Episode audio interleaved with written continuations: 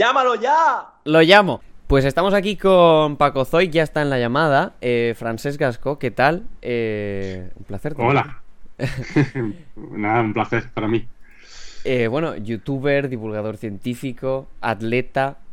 Eh, de todo un poco, ¿no? Influencer. Influencer también, porque. Bueno, eso dicen. Hombre, una cantidad de seguidores importante. Bueno. a ver, esto, es como todo. Siempre tendemos, a fijarnos en que hay gente que tiene un poco pequeñito. Pero bueno. bueno, nosotros, por ejemplo, en redes sociales, pues de momento estamos bastante pequeñitos. Llevamos todavía cinco programas, pero, pero poco a poco. Sí.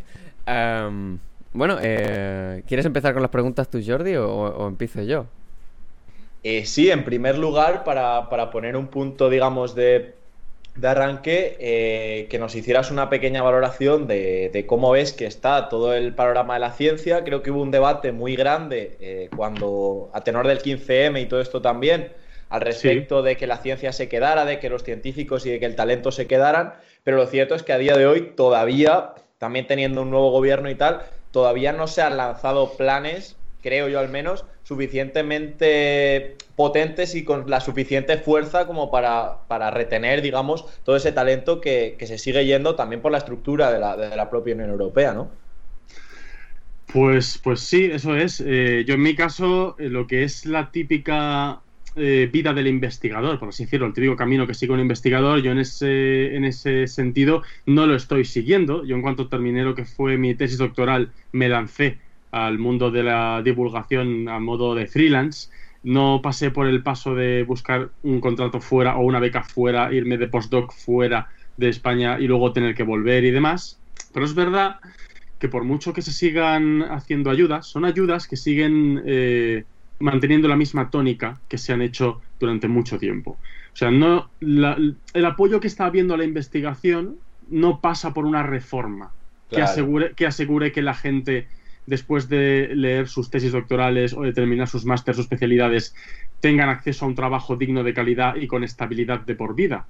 La cosa sigue ah, retroalimentándose una y otra vez al mismo camino, que es una postdoc fuera, porque muchas eh, becas de supuesta inserción, eh, como las Mónica Hall y las eh, Juan de la Cierva, suelen valorarte positivamente o incluso pedirte que te hayas ido fuera. Es como, o sea, me estás casi me, haces que me vaya fuera para luego tener que, volver. Y luego supuestamente... Cuando, cuando justamente, precisamente, ¿no? Perdón por cortarte, es allí, en esos lugares a los que te vas a estudiar, donde pues te puede surgir un trabajo, te pueden ampliar becas y te, y te pueden surgir otras cosas que, lo más probable al final es que te, que te quedes allí después de haber estado estudiando toda la carrera y tal aquí, ¿no?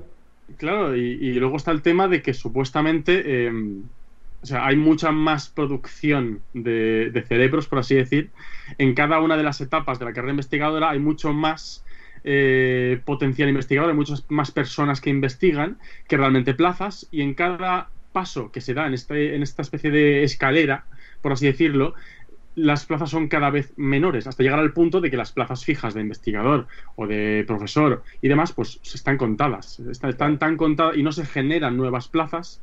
Y no se generan nuevas plazas porque tampoco está puesta en valor la investigación como tal y cada vez que se están llevando a cabo grandes proyectos no se suelen asociar a, una parte de investigación. Es como que la gente que tiene que investigar en este país, por mucho que haya eh, muchas industrias que estén creciendo, que se estén expandiendo, la investigación siempre está hecha por el mismo número de personas, el mismo número de profesores titulares, el mismo número de investigadores en cada uno de los centros de investigación de este país y ya está, no se generan plazas nuevas. Además ocurre, una, ocurre, una, cosa que es que cuando, cuando tú empiezas la universidad no es cuando tú te vas fuera. Es cuando tú ya estás acabando, cuando tú ya estás acabando tu, tu proceso académico de formarte. Entonces, cuando tú ya estás en el máster o tú ya estás en el doctorado y decides irte fuera, es cuando realmente ya estás preparado para trabajar o para investigar entonces eh, eh, eh, es un problema muy grave que aquí es como iniciamos la formación, pero yo, por ejemplo, que vivo en Canadá, la mayoría de españoles que hay aquí en Canadá es gente que vino a hacer no sus estudios universitarios. Sus estudios universitarios los hizo en España, que era donde estaba barato. Aquí era donde hizo el máster de un año, de dos años, o el, el doctorado. Y claro. Exacto. Mm. Sí, es como, es como, que la gente se ha fraguado, ¿no? Se ha hecho, se han, se han formado aquí luego se han ido fuera y han sido realmente útiles fuera muchos de ellos. Incluso la gente que acaba empezando eh, aquí, aquí, a hacer sus másteres y sus tesis y llega a hacer sus pinitos y sus primeros trabajos de, investigación, de investigación aquí, también acaban pasando por irse fuera, ¿no? Eh, y, luego también eh, hay muchísima falta de, información porque cada institución suele ser un poco un mundo.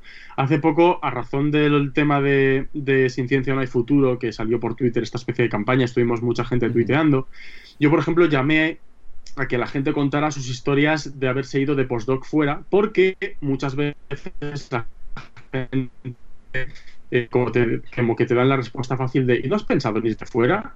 Como, si, como cogerte un billete, irte allí y que directamente allí hubieran en el periódico ofertas de trabajo para investigadores, ¿no? Y como la gente lo suele, por, como por desconocimiento lo suelen decir así, animé a la gente a que, ya que yo no había estado fuera de postdoc, que, que compartieran sus experiencias.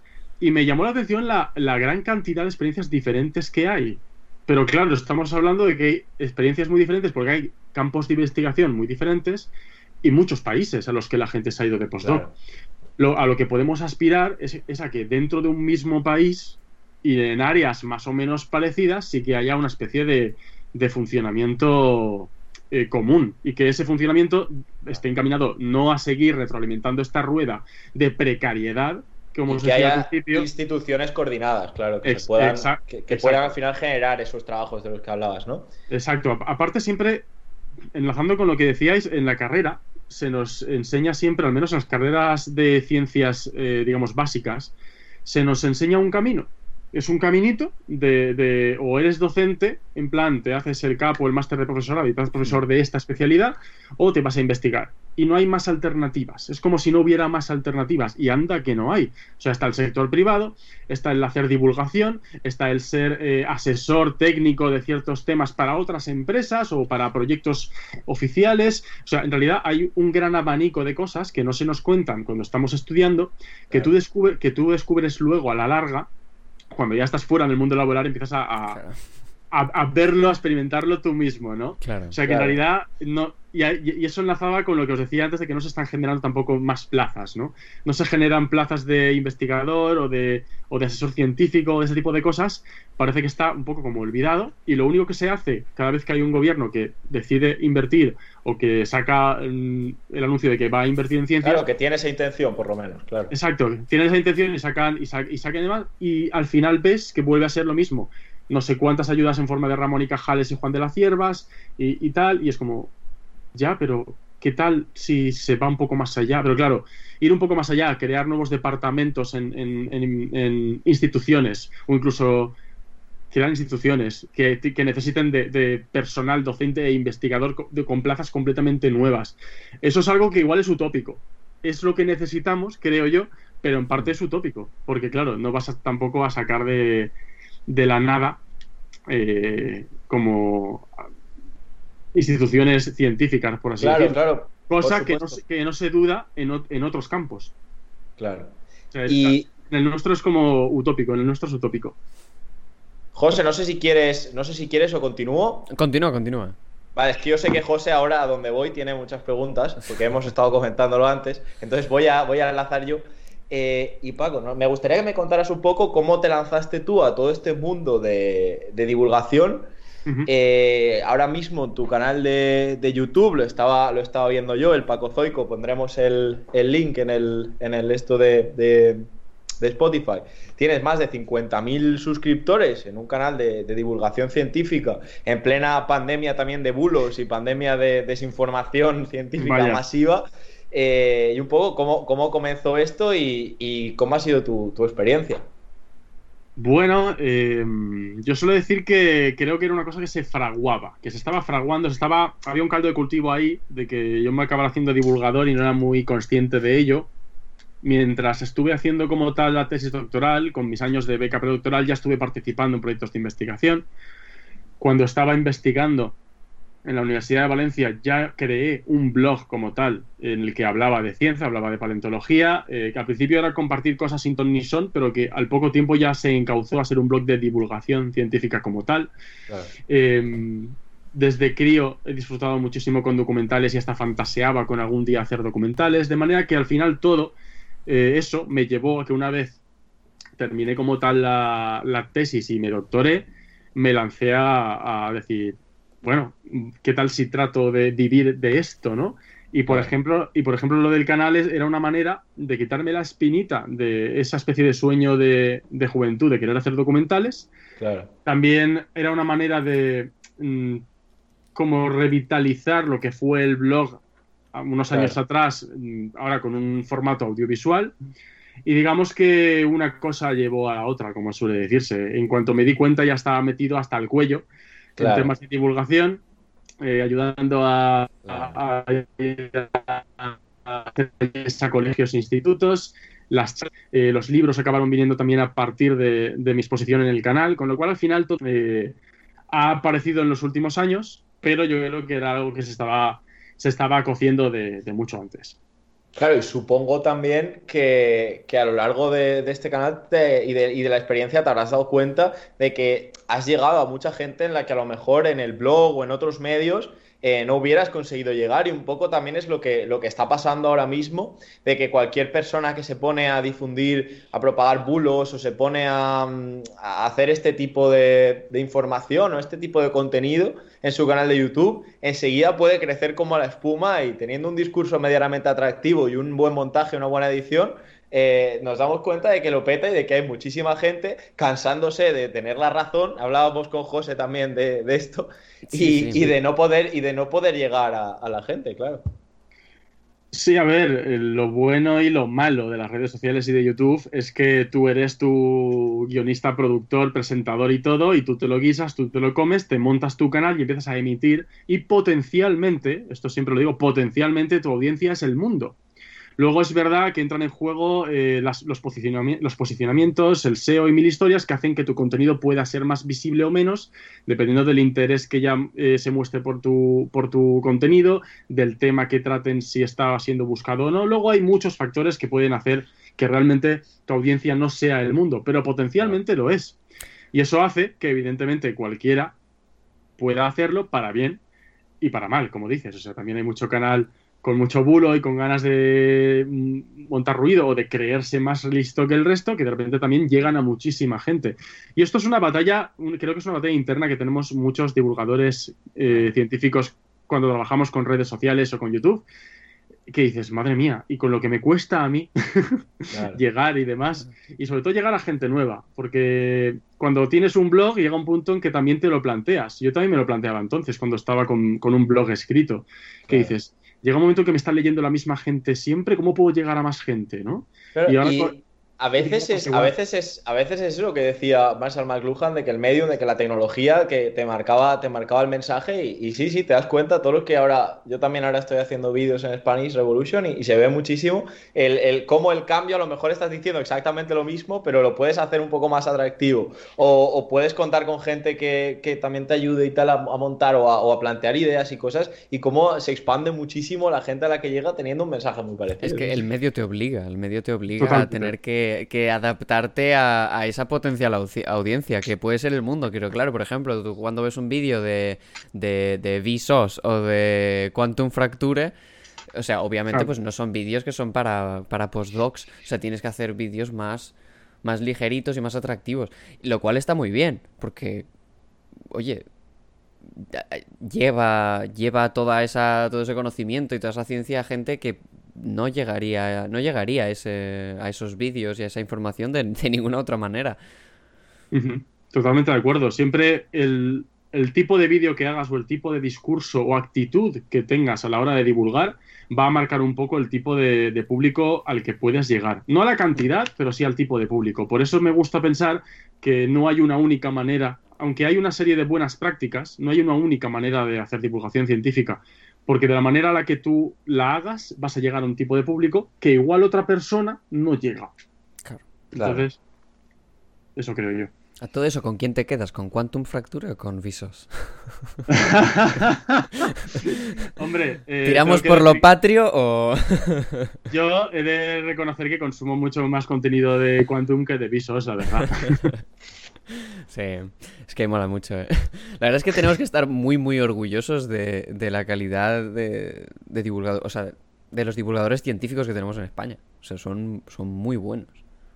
Yo creo que sí, pero más que, aparte de estar orgullosos de ellos, tenemos que ponernos en valor. Porque es verdad que ahora mismo hay muchísimo, muchísimo divulgador, hay muchísima gente que hace divulgación científica, ya no solo a través de YouTube, sino a través de podcast, a través de tele, a través de, de aún eh, por escrito, artículos, incluso a través de ilustración, infografías. Hay mucha gente haciendo esas cosas que lo hacen porque realmente sienten que tienen que hacerlo y muchas veces no se les reconoce o no se les recompensa eh, económicamente como es debido. Entonces es verdad que ahora mismo hay un boom, hay muchísima divulgación científica, pero aparte de estar orgullosos de ello, lo que tenemos que hacer es realmente eh, que esa gente pueda seguir eh, haciendo lo que más les gusta y lo que tanto nos gusta que hagan, ¿no? Claro.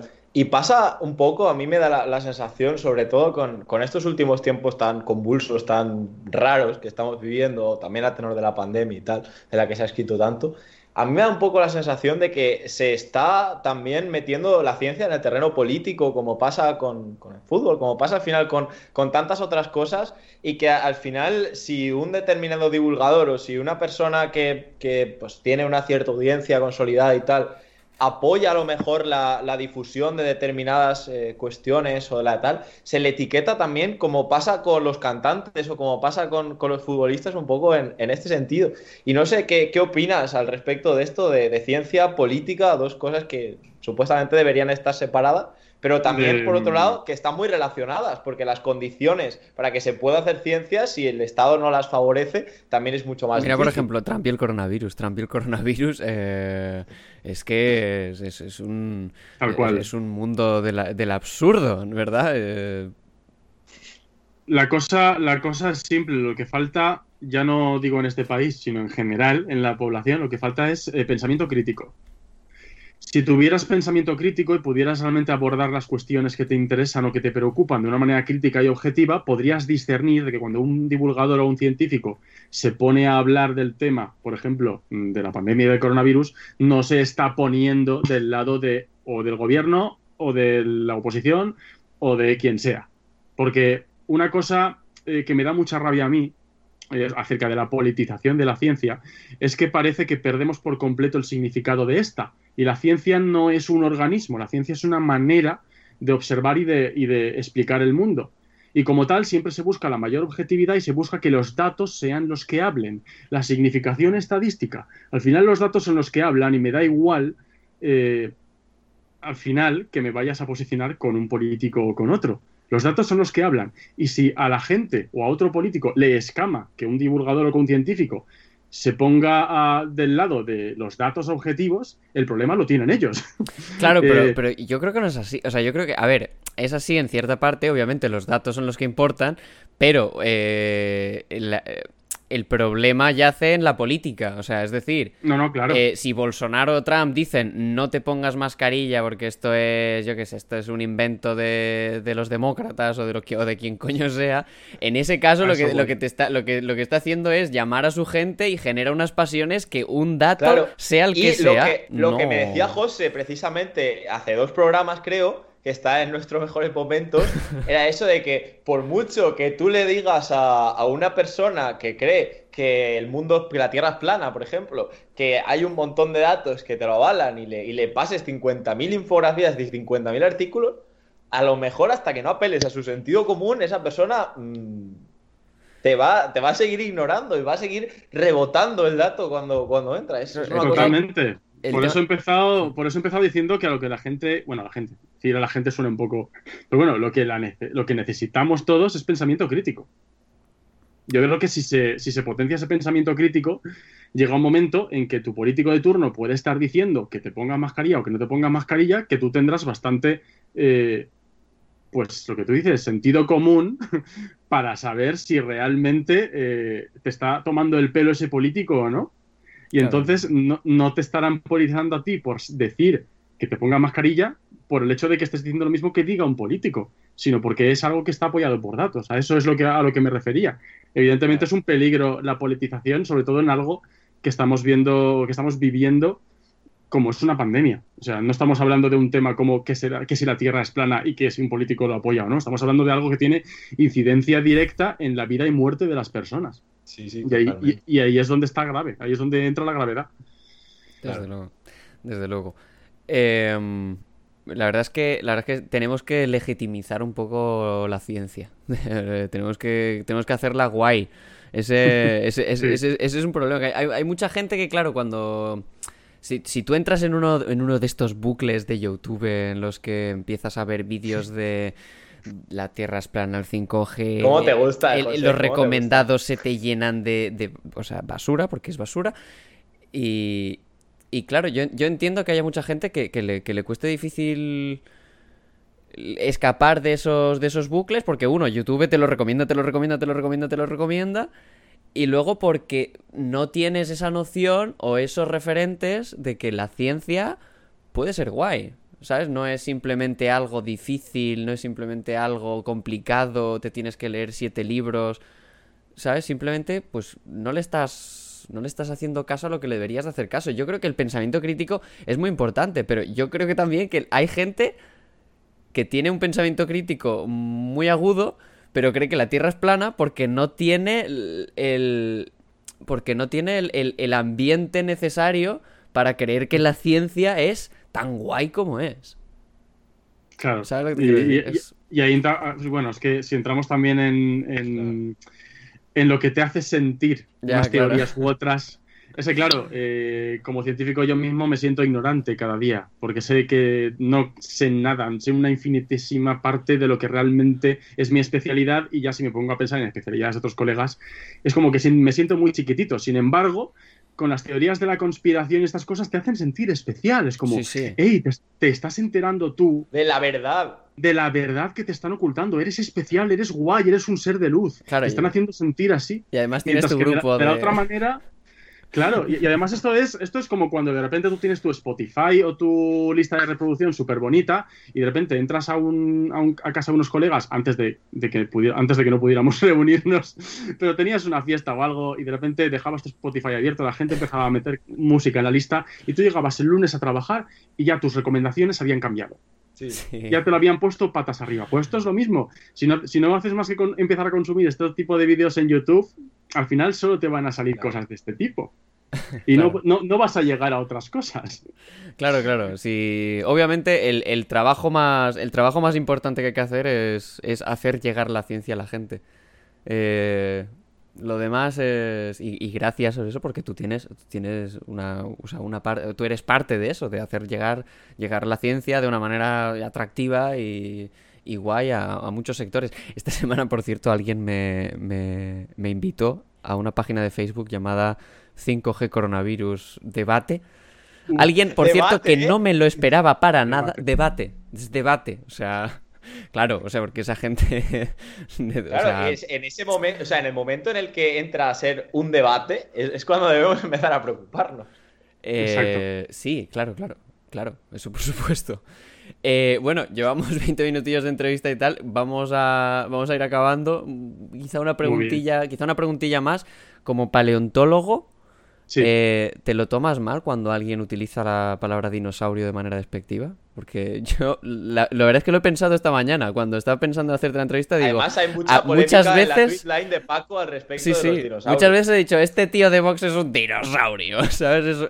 Hombre, Sí, sí, yo creo que, y no es, y no es cosa mía, hay muchos paleontólogos sí. que nos, nos, toca mucho la moral cada vez que se usa la palabra dinosaurio, sobre todo para eso, para claro, hablar claro. de un político muy, muy carca, muy retrógrado, para, de, sí. para, hablar de una institución que está totalmente anclada en el pasado y demás. Es como. Sí, que, que, ojo, también cuando decimos que es el medievo, igual a los, a los historiadores especialistas en el medievo también se les toca la moral. Claro, claro. O, o cuando alguien se dice que es un cavernícola o que es neandertal, yo tengo colegas que estudian nombres primitivos y evolución humana, igual también les toca a ellos. le, le, pasó, creo, a Broncano y a, y a Ignatius, ¿no? Sí. Creo que les pasó algo con lo de los neandertales, estuvieron ahí. Un Me estoy imaginando a un epidemiólogo sintiéndose ofendido porque alguien dice, uy, qué peste. el verdadero virus son y es, no, no, no, no. La corona es el virus. No, no, no, no, el virus es el virus. sí. Eh, bueno, eh... bueno, quiero decir, antes de que despidas a Paco, quiero invitarlo a, en el próximo programa en el que hablemos de, de, deporte y de todas estas otras cuestiones de las que también forma parte Paco, que las comentemos con más profundidad. Hemos querido solo hablar centrarnos en, esta cuestión porque hoy el programa queríamos que tratase una de las partes de, la ciencia y, hemos querido abordar el tema como, como se merecía. Espera, es que se me acaba de venir una pregunta a la cabeza. Se me acaba de venir una pregunta a la cabeza y no te puedes pedir sin hacértela. Eh, cuando, se, cuando, cuando se utiliza a los dinosaurios para describir algo bruto, para describir algo demasiado agresivo, para describir algo, pues eso, bruto, eh, ¿es, esa la realidad? O sea, los dinosaurios eran... Yo siempre contesto lo mismo, los dinosaurios no dejan de ser animales. Igual que hay animales muy fieros y animales muy pacíficos, e incluso el animal más fiero no no está siendo fiero 24 horas al día, mismo pasaría con los dinosaurios. No dejan de ser animales y ni estarían todo el día rugiendo y gritando y persiguiéndose, ni nada. Es una concepción que tenemos que roza el animal mitológico, roza un poco la concepción del dragón que tenemos ahí metida en la cabeza, pero que para nada sería algo real. El Jurassic Park, ¿no? Al final siempre se, se, potencia lo más extremo cuando hacemos ficción y es la imagen que, es la imagen que más se nos queda. Sí, bueno, eh, vale, pues ya está. Muchas gracias por responder a esa pregunta. La verdad es que necesitaba, necesitaba una respuesta. Eh, gracias, Francesc. Eh, nos vemos, nos vemos en algún, en algún otro Muchísimas gracias y esperemos que nos veamos pronto. Ya sea un placer. Por Espero. O por Valencia. Muy bien, por supuesto. Vale, que vaya todo muy bien. Gracias. Bueno. Sí, sí, no. despedimos con un temazo que aprovechando un poco todo eso que hemos estado hablando del espacio del cambio, el, resultado del BNG, pues ponemos un temazo de trap que es en gallego si lo seguís escuchando, esta parte no, para que la entienda todo el mundo, se titula Oye Gallego, trap en galego, Berto, y despedimos hasta el próximo programa. Venga, hasta la semana que viene, amigos del Spotify. Por cierto, eh, tenemos el podcast disponible también en Apple Podcast, en, en iTunes, estamos ahí también y en muchos sitios más, pero la gente no nos escucha por ahí, así que da igual. Porque somos unos hipsters. Spotify y iTunes. Nos vemos la semana que viene. Pasadlo bien esta semana. Me encanta tu tierra, es todo tan verde, oye gallego. Me encantan el pulpo y los percebes, oye gallego. Sois todos muy majos, un poco cerrados, pero gareños. Oye gallego, oye gallego. Me encanta tu idioma, es tan riquiño, oye gallego. Habláis como cantando, ¿no? Sois tan riquiños, oye gallego. Me encantan los temas, pero es una pena que estén en gallego. Oye gallego. Mira que verde no hay nada igual, aunque es un poco putada el tiempo, ¿no? Con tanta lluvia no podría aguantar, quizás por eso sois menos abiertos, ¿no? Vuestro marisco me flipa y tal, este verano estuve en San Genjo y la retranca esa como va, es como sarcasmo, no sé si lo entiendo. Oye gallego. Me encantan las playas, las rías bajas, oye gallego. Me encantan las gaitas, las mariscadas, oye gallego. Traduce las letras que estás en España, oye gallego. Oye gallego. Oye gallego. Vuestras mareas no las entiendo, oye gallego. Ah, está.